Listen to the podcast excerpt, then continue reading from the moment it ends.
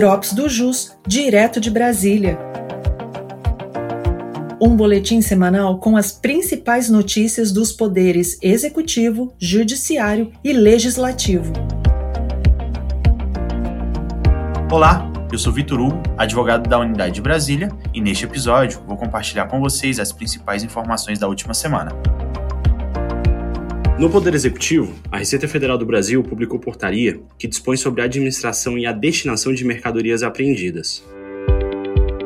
No Poder Judiciário, o plenário virtual da STF retomou o julgamento do tema 504, que discute a possibilidade de se excluir os créditos presumidos de IPI resultantes da aquisição no mercado interno de matérias-primas, produtos intermediários e material de embalagem, quando utilizados na manufatura de produtos destinados à exportação, isso, exclusão da base de cálculo das contribuições do PIS e da COFINS. O relator, ministro Roberto Barroso, votou em assentado anterior para desprover o recurso extraordinário da Fazenda e sugeriu a seguinte tese: os créditos presumidos de IPI, instituídos pela Lei 9.363, não integram a base de cálculo da contribuição para o PIS e da COFINS sob a sistemática de apuração cumulativa, pois não se amoldam ao conceito constitucional de faturamento. O processo retornou com o voto vista do ministro Dias Toffoli, em que acompanhou um relator com algumas ressalvas, da mesma forma que o ministro Edson Fachin. O ministro Edson Fachin propôs a seguinte tese, que também foi seguida pelo ministro Dias Toffoli.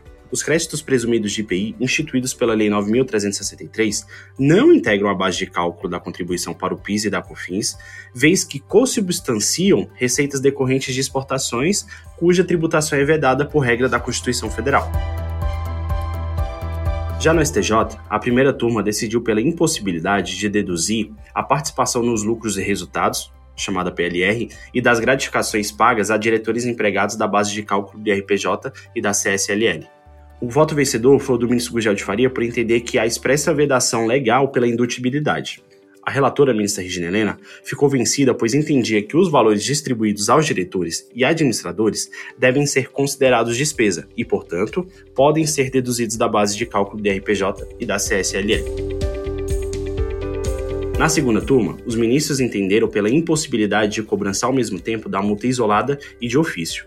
Prevaleceu o voto do relator, ministro Mauro Campbell, por aplicar as multas isoladas e de ofício a teoria da construção, segundo a qual deve ser aplicada apenas a multa de maior valor, qual seja a multa de ofício. A turma ainda validou a cobrança do PIS e COFINS sobre reservas técnicas de seguradoras. O relator, ministro Francisco Falcão, foi o vencedor. Em seu voto, concluiu que as receitas financeiras advindas dos investimentos das reservas técnicas são receitas operacionais, porquanto relacionadas ao conjunto dos negócios das empresas seguradoras no empenho das atividades que lhes são próprias.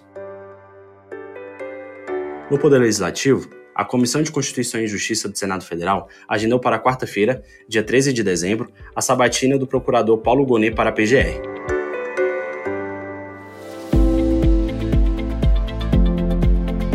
Essas foram as principais notícias da semana. Eu sou Vitor Hugo e te aguardo no próximo Drops do JUS direto de Brasília.